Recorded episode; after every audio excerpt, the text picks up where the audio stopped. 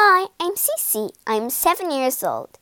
Today I'm going to read you a story called Stories of Wizards.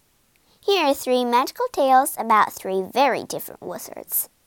One is kind, one is clever, and one knows more secret spells than the other two together. Let's read the story together and find out what these wizards did in this book.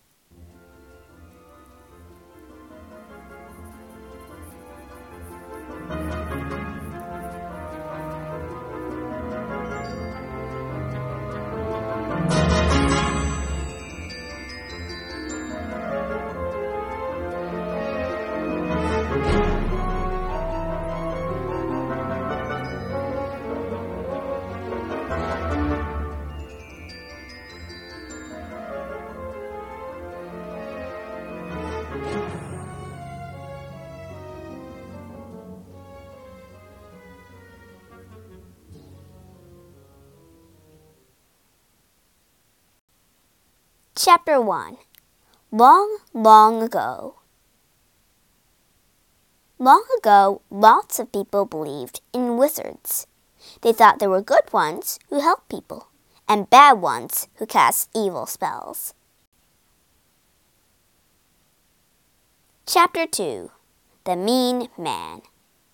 Zag was a wonderful wizard. He looked after children who had nowhere else to live. The children adored him. But Zag was so busy caring for the children that he didn't do any magic. In fact, he forgot his spells. Until one day, We don't have any money left, he said sadly. Look, not even a button. What are we going to do? asked Tom, one of the boys. Don't worry, said Zag. I know how we can make some money. I'll teach you some tricks. The children were excited. Did Zag mean magic tricks? But Zag didn't teach the children magic. First, he taught them how to juggle. Then he taught them clever jumping tricks and acrobatics. Finally, the children put on a show for the villagers. It was a great success. Everyone laughed and clapped and gave the children money. Bravo! Well, almost everyone. One man walked past, muttering to himself. He didn't give them any money, even though he had bags of gold. Children, pah! His name was Mervin the Miser, and it suited him. He was a miser, as mean as his name. Tricks indeed, stuff and nonsense. Mervin stomped to his house before anyone could spot him. Safe inside, he shut the door with a bang. The money from the show didn't last.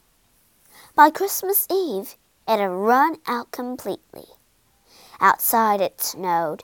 Inside, the children's tummies grumbled. No presents. No turkey. And Zag had run out of ideas. I'm sorry, children, he said.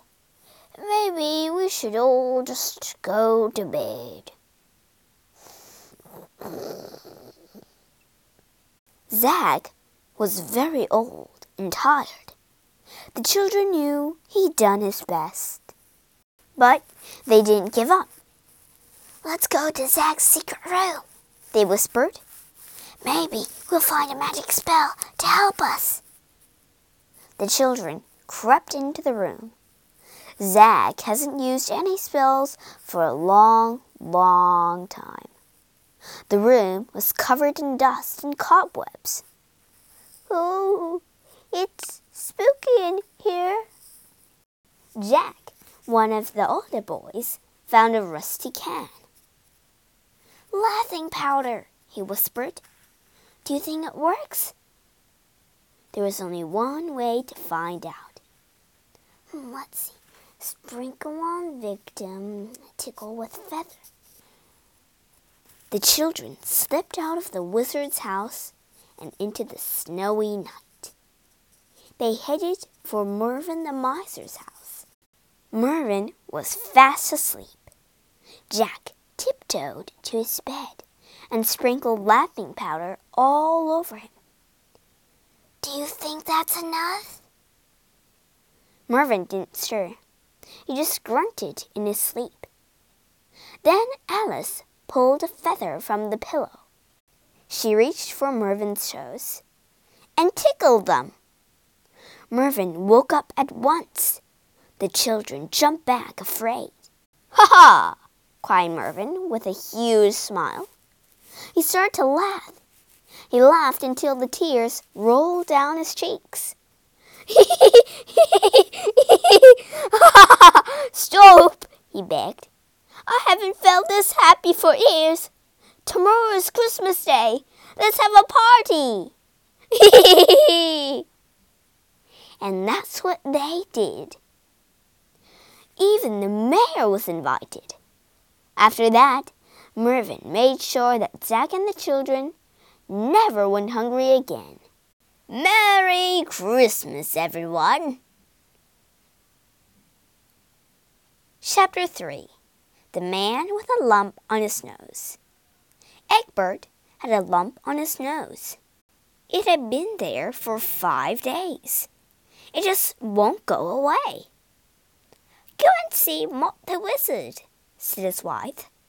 So Egbert went to find Mott. Mott looked hard at the lump from many different angles.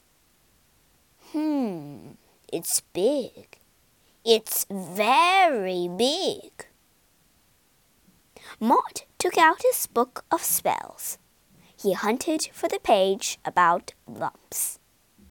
Do you want a cheap cure or an expensive one? he asked.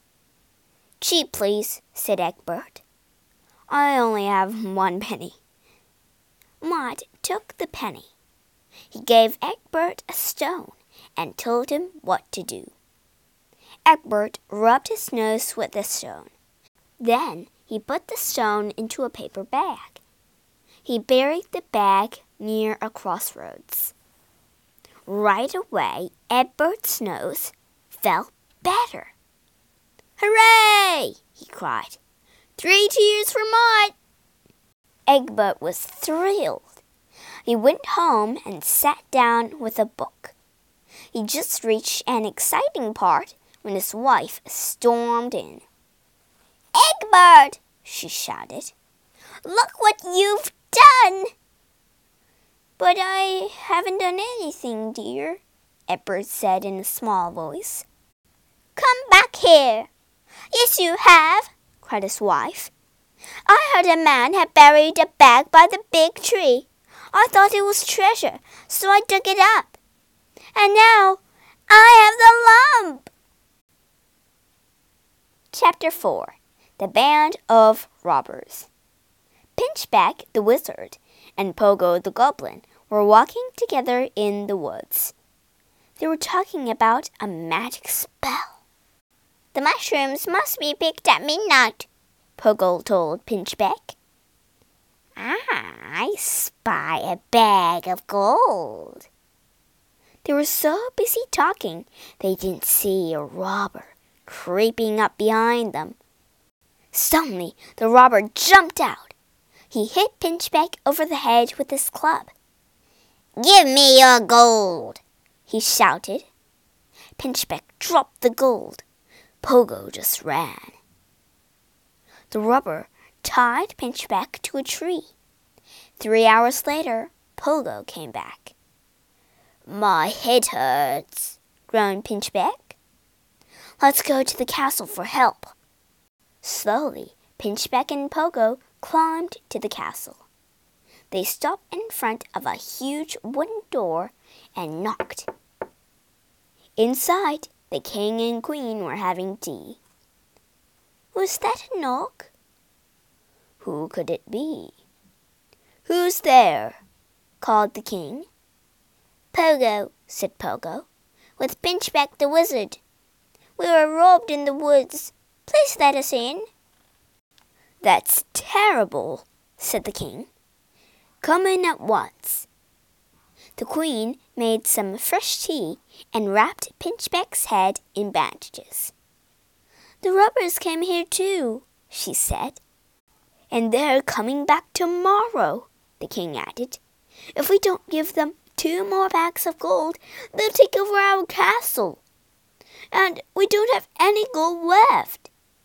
That night, Pinchbeck and Pogo stayed in the castle. They wished they could do something to help. My head's thumping too much, sighed Pinchbeck. I can't think of any spells. But Pogo had an idea. Early the next morning, he sneaked out of the castle. Hope I don't wake anyone up. He found two sacks and a shed and tiptoed through the garden. If he tried hard enough, he might be able to work a spell. As fast as he could, he stuffed both sacks with leaves. Almost there. Then he hurried back to the castle. When Pinchbeck saw the sacks, he clapped his hands with glee. Mm, you've helped me to remember a spell. Mm, Umpy Grumpy, do as you're told. Fool those robbers and turn into gold. Yellow smoke filled the air. Then, rat-tat! The robbers were banging on the door. Open up! they yelled. We know you don't have any gold. The castle is ours. Oi, king! Out! The queen began to cry. But we have nowhere to go, she sobbed. Tough, said the robbers. Please don't take the castle. It's our home. Just then the robbers heard another voice. It was Pinchbeck. Take a look at this. The robbers couldn't believe their eyes. They blinked and stared, then blinked again. Take your gold, said Pinchbeck and make sure we never see you here again. Ha! We're rich now, said the chief robber. Why would we come back? And they set off. They rode for five days and five nights. The sacks were getting lighter, but the robbers didn't notice. At last they stopped to rest. Tired and hungry, they decided to cheer themselves up. Let's count our gold, they said. Ugh! Leaves? Just leaves? Uh, it's a trick, shouted the chief robber. We'll go back. But it was no good. They come too far and were lost. At the castle, Pinchbeck's head healed, and his spells returned. It was time to go. But before he left, he gave the king and queen a magic sack of gold which would never run out. Goodbye! Then he and Pogo headed back into the woods, the way they'd come.